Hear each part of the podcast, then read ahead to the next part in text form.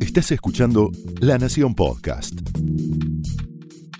A continuación, el análisis político de Carlos Pañi en Odisea Argentina.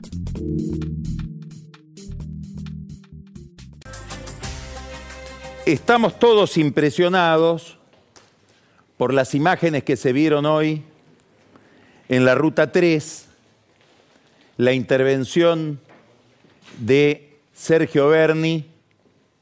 Vamos a analizar después qué, qué significó esa intervención en un caso muy doloroso, doloroso en sí mismo y doloroso porque se suma una estadística de muertes, de peligro, de inseguridad, de sangre en el conurbano bonaerense. Todos sabemos ya de qué se trata porque conmocionó a todo el mundo lo que sucedió. Fue el asesinato de Daniel Barrientos, un chofer ya a punto de jubilarse de la línea 620, una manifestación desde temprano para quejarse, para protestar por ese episodio. Quienes protestaban tenían una especie de consigna, si uno mira todo lo que pasó antes del incidente con Bernie, que es que venga Bernie, porque si no vamos a ir a la Casa de Gobierno. Esto toca, por supuesto, desde el punto de vista, si uno lo mira desde el punto de vista de la política general, se inscribe en uno de los grandes problemas que tiene hoy la vida pública, se inscribe en uno de los grandes problemas que tienen hoy los políticos que, que van al conurbano a hacer campaña, que es cómo darle salida, cómo resolver o cómo empezar a resolver un problema muy complejo que es el de la inseguridad.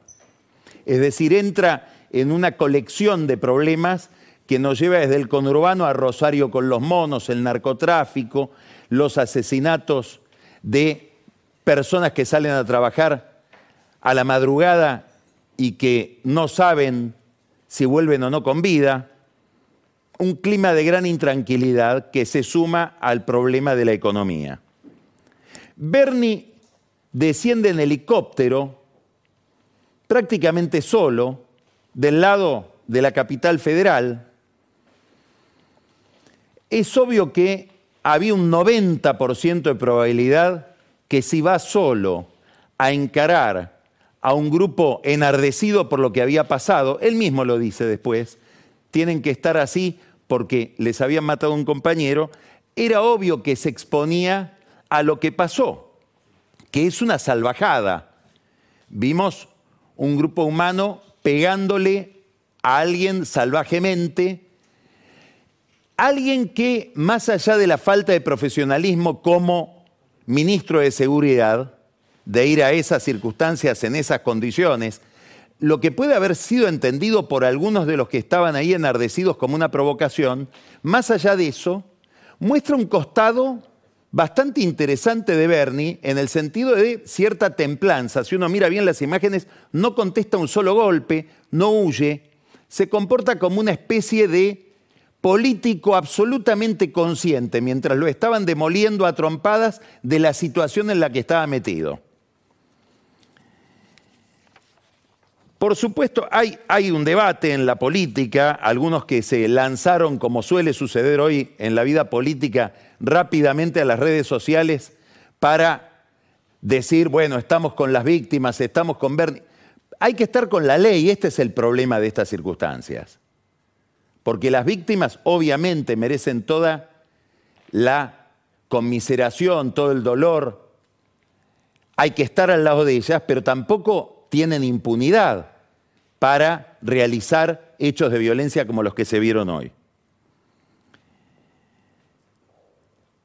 También se demostró, y esto es lo que me importa señalar, una especie de, creo que esto es lo que está en el fondo de lo que podemos ver en el caso de hoy de Bernie, una especie de falta de sensibilidad sobre el estado de ánimo que hay hoy en la gente, en la sociedad sobre todo en los sectores más castigados, que son estos que estamos describiendo. Hay una especie de puesta en escena de Bernie, él es muy, muy eh, eh, eh, proclive a ese tipo de actitud, de representar una especie de Rambo que llega personalmente al resolver el problema. Todos sabemos, aunque puede ser menos rendidor en el rating, menos rendidor en la encuesta, que lo, que requiere el problema de la seguridad es institucionalidad y una política. Una estrategia racional, sistemática, de largo plazo, no un señor que baje el helicóptero.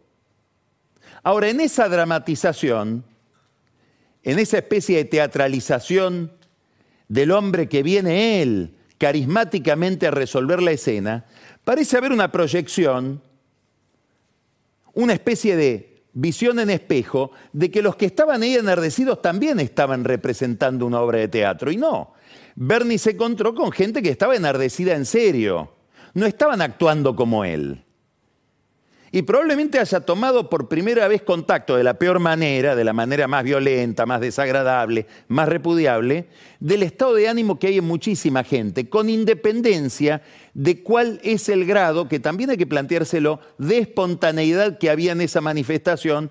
¿Por qué? Y porque hay mil informaciones, versiones de hechos protagonizados también por una interna del sindicato, de la Unión Tranviaria y Automotor. Más allá de eso, lo que importa es que la percepción que se va configurando alrededor del hecho es que hay un estado de extraordinaria inquietud que le plantea un signo de interrogación a cualquier político que quiera hacer campaña en el conurbano bonaerense hoy. Y esto se recorta sobre un paisaje, esta irritación, este episodio que muestra gente enardecida, gente que ya está al borde de lo tolerable, se recorta sobre un paisaje que conecta con casi 40% de pobreza, que es el número del que nos enteramos la semana pasada.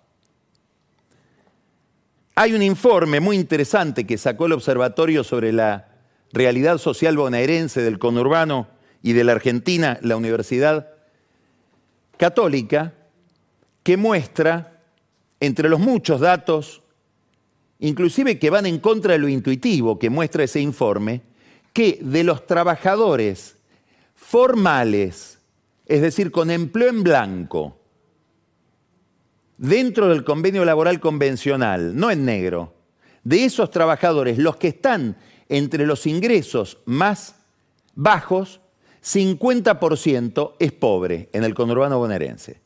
Es decir, estamos hablando de una realidad bastante paradójica que hay en la Argentina, que es que hay muchos ricos informales que viven en negro y muchos formales, trabajadores formales pobres, cada vez más, con lo cual la frustración es doble. Me contaba un empresario que tuvo que abrir, está abriendo un gran centro comercial en la zona sur del conurbano, que decidió obviamente para esa nueva sede de su comercio tomar gente, y mucha de la gente que se inscribió o que va a inscribirse para poder trabajar en ese comercio, le dice, mire, yo tengo hijos, pero no los tengo declarados los tengo a nombre de mi mujer, que figura como madre soltera, porque si los declaro pierdo la asignación universal. Y el que me lo cuenta dice, bueno, es bastante razonable, porque probablemente con los sueldos que pagamos no llegan a fin de mes. Es decir, se va configurando una situación compleja que no solo es compleja, es bastante persistente, viene durando desde hace muchísimos años. Si miramos en cámara lenta el proceso, hace 50 años que se está degradando el bienestar social en la Argentina y sobre todo en el conurbano. Pero ese proceso en cámara lenta se aceleró extraordinariamente en los últimos años. 10 años, 5 años, la crisis en la que estamos metidos se inició en abril del, del 18, el 24 de abril, para ponerle una fecha más o menos convencional, y a esto se agregó la pandemia. En este paisaje se desenvuelve la política. Este es el marco en el que los políticos van a ir a buscar los votos. Y un marco que se puede transformar todavía en más agresivo o en más duro. Después vamos a hablar de todo esto con Jerónimo Frigerio, es un experto en desarrollo que acaba de publicar un libro, de eso vamos a hablar, que se llama Desarrollo. Vamos a hablar de estos dramas, de estas patologías, qué significan y qué caminos hay para resolverlos. Pero fíjense que si uno mira el informe del Fondo Monetario Internacional que acaba de salir acerca de la cuarta revisión del programa que negoció Massa en Washington, en la página 19 por eso estoy diciendo que este panorama que estamos pintando encuentra en la política económica poca salida, más bien endurecimiento. En la página 19 de ese informe del fondo están estos dos, estas dos indicaciones. La primera es que antes de que se reúna, de la próxima reunión del BOR del fondo, antes de que se produzca el próximo desembolso, podríamos pensar en junio, julio, tiene que haber un decreto con especificaciones, esto es lo que más oculta, ¿eh? con especificaciones y limitaciones a la moratoria del régimen de pensiones de las jubilaciones que se aprobó recientemente en el Congreso. No sabemos si esto lo leyó Máximo Kirchner, si lo leyeron los militantes o los dirigentes de la Cámpora, porque no sabemos si Massa les informó que negoció este punto y que admitió este punto en su negociación con el fondo. Es decir, ha habido un hecho por fuera del programa, que es incorporar 800.000 personas más en un sistema previsional quebrado, haciendo política social con las jubilaciones, lo cual es bastante irracional, porque es dar derechos permanentes adquiridos a alguien que felizmente podría un día, si hubiera una política económica razonable y una política social razonable, no necesitar de esa ayuda. Y esa moratoria con 800.000 personas que se agregaron al, al, sistema previsional ahora va a ser limitada en un acuerdo con el fondo sin que el kirchnerismo abra la boca, tal vez porque no lo sabe. La otra especificación es el punto 30, que plantea que tiene que haber una resolución inmediata, dice, en abril, es decir, antes de que termine este mes, para el aumento de tarifas. Una, una actualización de los precios de la electricidad para mejorar la progresividad de los subsidios, que es una forma elegante de decir eliminar subsidios, y facilitar un, un movimiento más rápido hacia la, la recuperación de costos de la energía el reconocimiento de costos.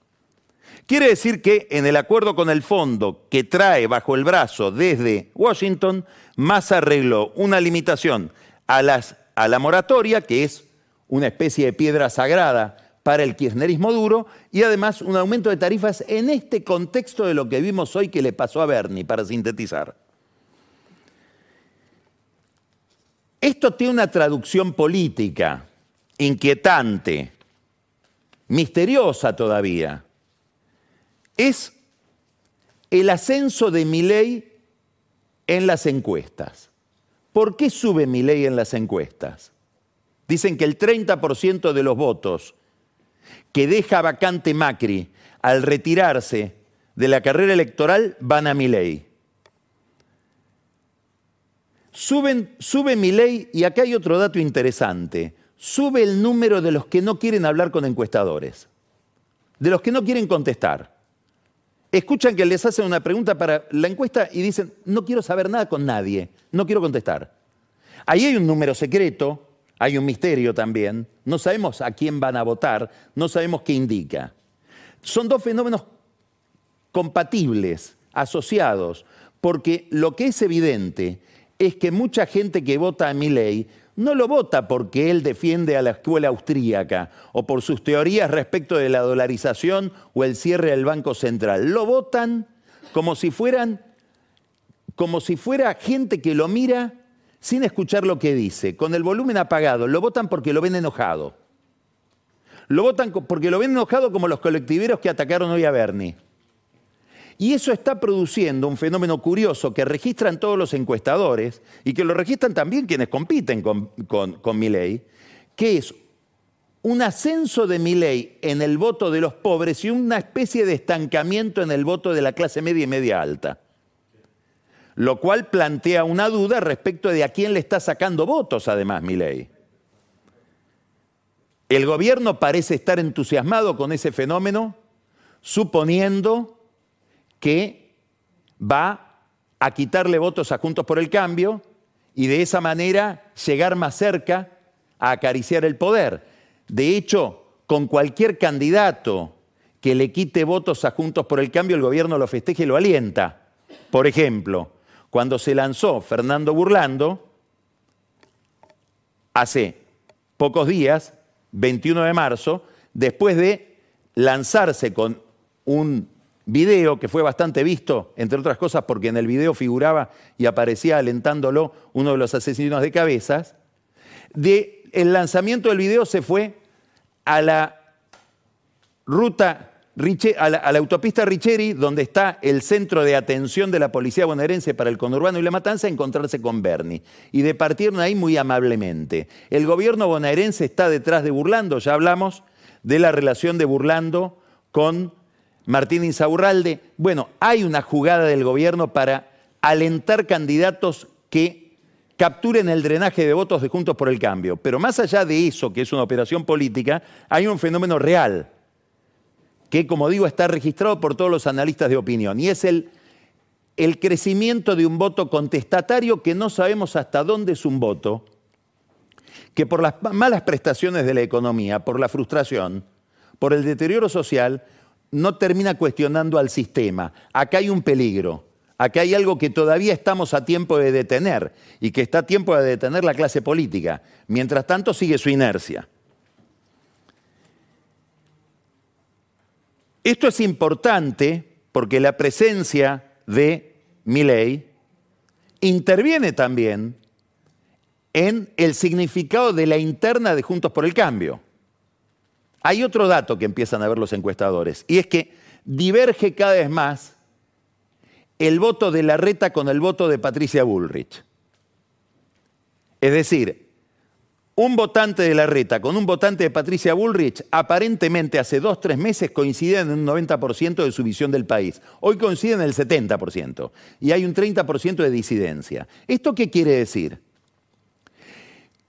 Que se puede dar la posibilidad de que muchos votantes de la reta, si gana Bullrich, no voten a, Bullrich, y más todavía, más probable, que muchos votantes de Bullrich, si vota la reta, si, gana la reta, no voten a la reta. Y en una primera vuelta, después de la primaria, vayan a votar a Milei. Esto significa que Milei puede seguir creciendo. Más allá de un fenómeno que es un fenómeno visual, es un fenómeno engañoso, una especie de espejismo que puede ocurrir. Y es que el día de las primarias, cuando se conozca el resultado de las PASO, veamos a Milei, a Larreta y Bullrich, a dos candidatos del Frente de Todos, e individualmente, no como partido, individualmente, Milei sea el más votado. ¿Eso qué quiere decir? Que para el que no entiende que los votos de Larreta y Bullrich tienden a sintetizarse, que los votos de los dos candidatos o más candidatos de Juntos por, del Frente de Todos también tienden a sintetizarse, Milei va a decir gané la elección. Todo esto, ¿a dónde apunta a que hay una tendencia en alguna medida real y en otra medida caprichosa y provocada, como decíamos recién, al crecimiento de un voto antisistema, de un voto de impugnación general de la política, que se alimenta del malestar social que crece en la Argentina y sobre todo en el conurbano, en un momento en que el gobierno tiene que seguir notificando nuevos ajustes como estos pagados, eh, eh, pactados perdón, con el Fondo Monetario Internacional. Este crecimiento, que plantea un problema especial en la provincia de Buenos Aires, Juntos por el Cambio todavía no sabe cuál va a ser su candidato, ni siquiera Patricia Bullrich sabe cuál va a ser su candidato, está Joaquín de la Torre que estuvo acá recién con nosotros en La Nación Más, asoma la figura de Néstor Grindetti de Lanús, intendente de Lanús, quien parece contar con el respaldo de Macri, estuvo siempre al lado de Macri, Javier Iguacel, no sabemos si no hay una tendencia o una comunicación entre Iguacel y Milei, es todavía una incógnita quién va a gobernar ese distrito. Después vamos a hablar de Kisilov. Mientras tanto, de esta clase política, que parece, como nos demostró Iberni, no conectar muy bien con el estado de ánimo de la gente, parece jugar con fuego, aparecen noticias que pueden ser escandalosas o serían escandalosas si no fueran demasiado técnicas. Me voy a referir a una de ellas. Y tiene que ver con la incapacidad, no digo de la política en general, no digo de la clase política en general, hablo ahora del kirchnerismo, para pensar las consecuencias de sus actos.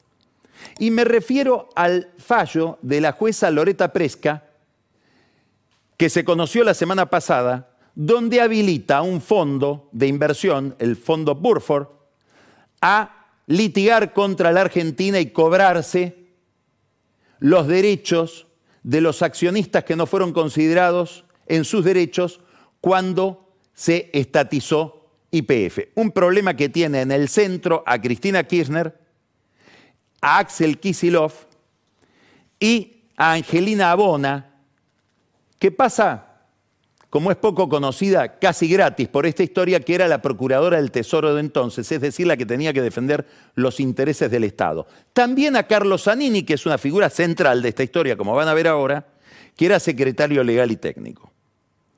¿Cuál es el tema acá?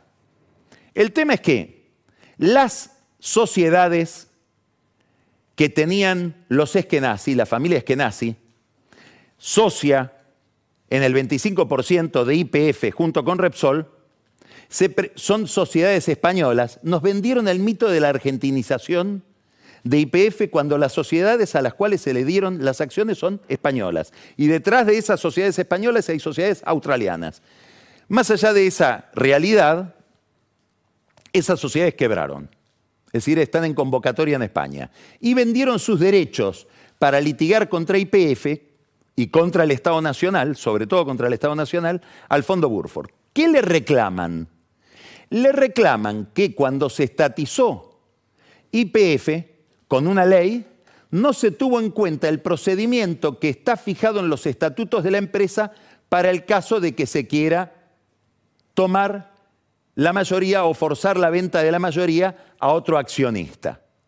Es decir, los derechos que tienen los acreedores para el procedimiento de transferencia de acciones de venta de activos. Ese procedimiento fue ignorado olímpicamente por el gobierno, ahora el Fondo Burford aparece diciendo, yo que compré los derechos de los eskenazi, quiero, quiero ser resarcido. En cuanto no sabemos es una cifra todavía técnicamente no establecida. Dicen que puede ir de 8 mil a 15 mil millones de dólares. Hay quienes dicen que si se hace bien el cálculo es muchísimo menos. Tampoco sabemos si no están los eskenazi detrás del fondo Burford y van con el 30% de lo que cobraría ese fondo. ¿Qué es lo importante acá? Primero que ha habido un informe interno del gobierno de Cristina Kirchner donde Daniel Cameron le explica a Roberto Barata, que era director de IPF en ese momento y trabajaba con Julio Devido en el Ministerio de Planificación, de Infraestructura, que había un problema con el tema del estatuto, que había que considerar el estatuto. Lo dice Cameron, secretario de Energía en aquel momento. Pero mejor no lo consideremos porque la plata que tendríamos que ponerle a aquellos a los que tenemos que resarcir, en este caso a los eskenazi o Burford, y los eskenazi detrás, ¿o no? Es plata que tendríamos que usar para la inversión porque si no, no vamos a poder mostrar resultados en IPF porque no tenemos plata para invertir. Eso es lo menos relevante. Lo más relevante es este mail que les voy a mostrar ahora. Este es un mail del 10 de junio de 2014, un año después de la estatización. Todavía estamos en el gobierno de Cristina. Es un mail que manda un abogado que se llama Edward Scalanore y lo manda a varios funcionarios del gobierno de Cristina Kirchner. Este abogado, que pertenece al estudio DOAR, se llama Edward Scarvalone, le dirige su mail, entre otras personas, a Mariana Lotza. ¿Quién es Mariana Lotza? Era en ese momento la segunda del área internacional de la Procuración del Tesoro a cargo de Abona. Hoy es la jefa del área internacional, es decir, es la que está litigando, debería estar litigando a favor del Estado por la demanda del Fondo Burford. ¿Qué le dice este señor que está pidiendo? Se ve que pide que le paguen los honorarios. Entonces recuerda todas las comunicaciones infinitas con día, mes, contexto, las adjunta como documentación en las que le advirtió a varias personas del gobierno de Cristina Kirchner que se fijen bien en un acuerdo que están por hacer con Repsol.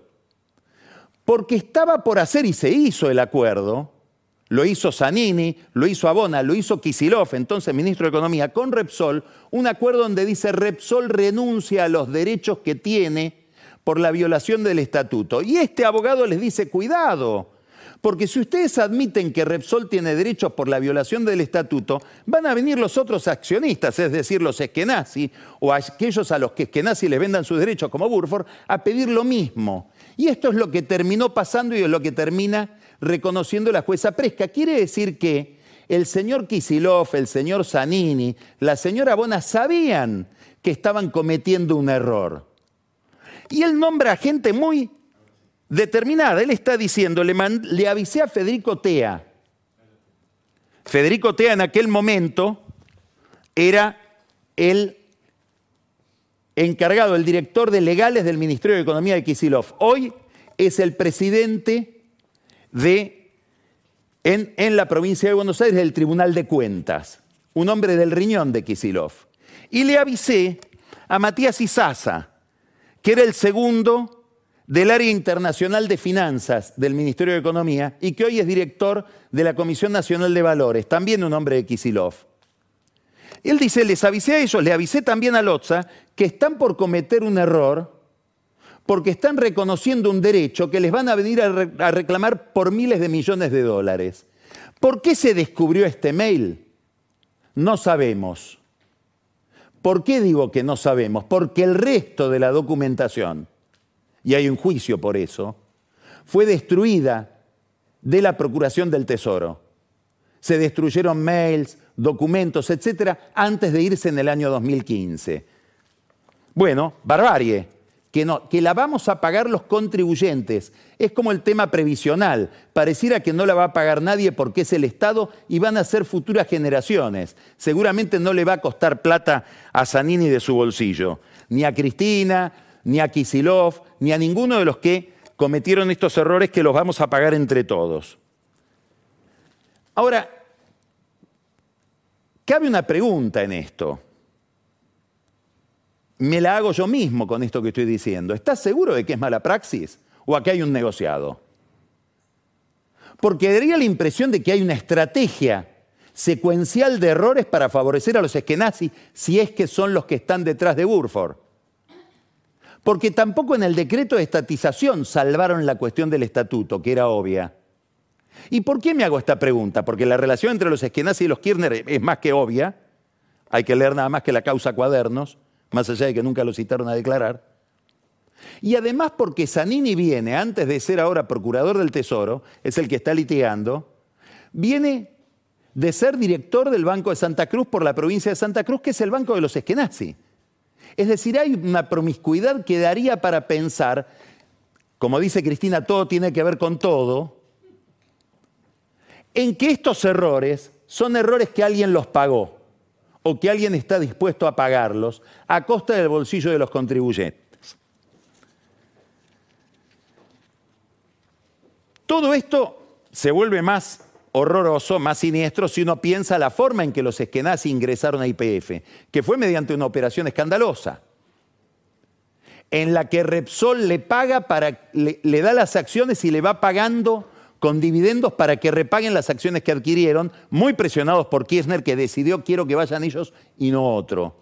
Porque todo el mundo sabe que hasta Kirchner el candidato era otro, para quedarse con el 25 o el 15% de IPF en principio. Inclusive Julio Devido tenía otro candidato privado, ni siquiera kirchnerista del sector energético. Kirchner eligió a los eskenazi, que eran los que, según el propio Kirchner, le proveían una tasa de interés excepcional en Santa Cruz para justificar sus ingresos y no quedar condenado por enriquecimiento ilícito por el juez Ollarvide. Toda esta historia previa fue llevada al juzgado de Presca por el gobierno de Macri, concretamente por el procurador del Tesoro de Macri, Bernardo Sarabia, que fue y le dijo, señora, antes de darle derechos a Burford y detrás de Burford a los esquenazis, mire cómo entraron los esquenazis y IPF, a ver si esos derechos son legítimos o hubo corrupción en el medio. Ahora, cuando llegó, cuando llegó Zanini con este gobierno, se reunió con los de Burford, pactó con los de Burford y juntos fueron a decir, lógicamente, doctora Presca, no queremos que usted mire el pasado de cómo ingresaron los esquenazis a la compañía, porque eso nos incrimina a nosotros. Por lo tanto, pretendemos y pactamos y pedimos que este caso sea resuelto nada más que según las reglas del derecho. Bueno, según las reglas del derecho tiene razón Burford. A todo esto hay que mirar en, este contexto de gran disparate, de irresponsabilidad total. No sabemos si dolosa o no, si hubo un estímulo económico para que cometan estos errores o no, aparecen los tweets de Kisilov, que son casi bromas, porque contesta semejante tema con supersticiones. Estamos frente a una embestida buitre. La derecha quiere volver a privatizar IPF. Esta es la irresponsabilidad total de alguien que maneja recursos públicos como si fueran caídos del cielo. Es decir, se ve que no tiene que pagar él la, mala praxis que él mismo comete. Miren esto otro, muy importante este que viene. ¿Por qué? Porque se tiene que cubrir de lo que le puede preguntar Cristina. Para que Cristina no le diga, Kisilov, ¿qué hiciste en todo esto? ¿Cómo es que ahora tenemos que pagar esto? Si es que ella no lo entiende.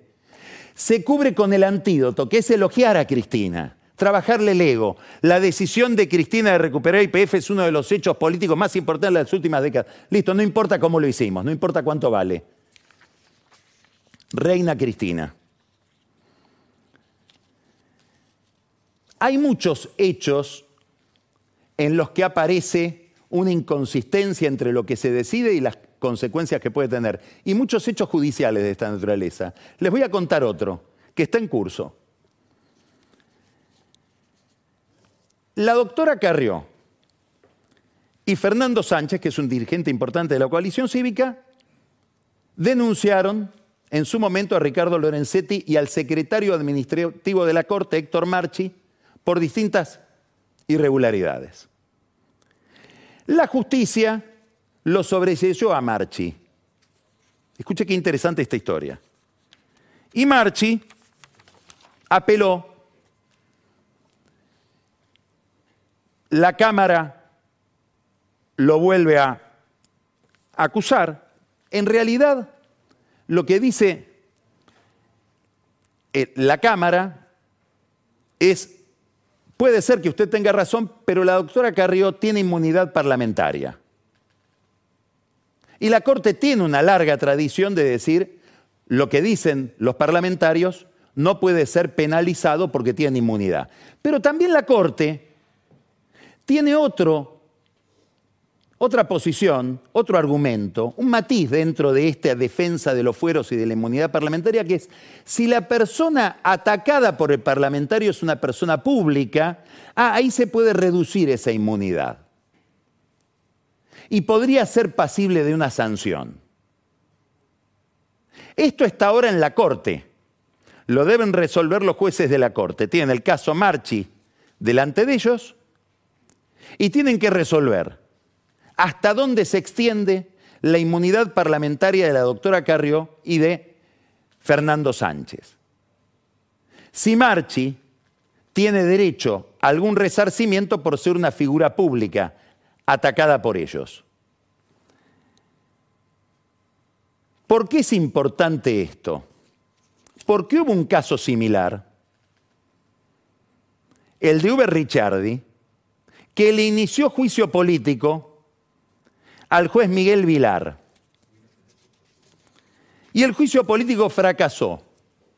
Y el juez Vilar fue contra Ricciardi por daños y perjuicios. Porque dice, el juicio político que usted inició me agrede a mí y yo quiero un resarcimiento. ¿Qué estoy diciendo con estas historias que aparentemente no tienen nada que ver con el interés colectivo? ¿Qué pasaría si los jueces de la Corte dicen, no, no, no, no, la inmunidad de Carrió y de Fernando Sánchez es limitada? Marchi merece un resarcimiento. Y paralelamente o por extensión, nosotros también merecemos un resarcimiento de la Comisión de Juicio Político y del kirchnerismo que nos agrede. Porque los diputados y senadores que nos agreden están agrediendo a figuras públicas como Marchi, por lo tanto su inmunidad es limitada. Es decir, en el caso que está por resolver la Corte, podría estar la semilla del problema que puede tener el kirchnerismo con el ataque a la Corte. Porque si se resuelve que Marchi tiene un derecho superior a la inmunidad de Carrió, los jueces de la Corte tendrían un derecho superior a la inmunidad de los diputados y senadores que los están juzgando, sobre todo si ese juicio político queda rechazado. Consecuencias que probablemente no miden los que están llevando adelante ese juicio político, como tampoco parece haber medido consecuencias Zanini, Abona, Kisilov, con la estatización de IPF. Esta dificultad para ver hechos y consecuencias se ve también en el plano de la economía. Massa acaba de disponer, voraz por los ingresos, voraz por financiar un déficit gigantesco, que no queden exentos del IVA los importadores. ¿Qué hacen los importadores ahora? Suben los precios. ¿Qué hacen los que compran productos importados de importadores que suben los precios? Suben los precios. Es decir, que esta medida impositiva de masa la vamos a ver reflejada en más inflación, cuando la inflación está casi en el 7% mensual. Es una desconexión con la realidad que vemos en este video, en otro plano.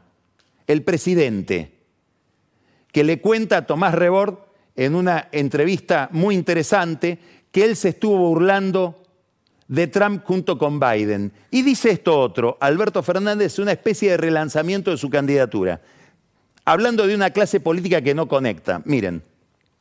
Padre compañero. Sí. Escúchame una cosa. ¿Quién arregló la deuda con el fondo? Alberto Fernández. ¿Quién tuvo que discutir con el fondo para sacarle concesiones que el fondo nunca había hecho? Alberto Fernández. ¿Quién tuvo que hablar con los acreedores privados para pedirles una quita de 48 puntos? Alberto Fernández. ¿Quién enfrentó la pandemia? Alberto Fernández. ¿Quién fue a buscar las vacunas? Alberto Fernández. ¿Quién enfrentó la guerra? Alberto Fernández. ¿Quién se plantó frente al G7 a decirles, paren esta guerra porque nos está llevando al peor de los mundos? Alberto Fernández. ¿Quién fue a buscar las vacunas? Es casi autoincriminatorio si uno ve cómo fue la historia de las vacunas. Pero vemos que casi detuvo la guerra, con una megalomanía que hace que se refiera a sí mismo en tercera persona. ¿Qué es lo, lo curioso de esta declaración? Que es el único que grita sus goles. Ya ni Aníbal grita los goles, solo Alberto.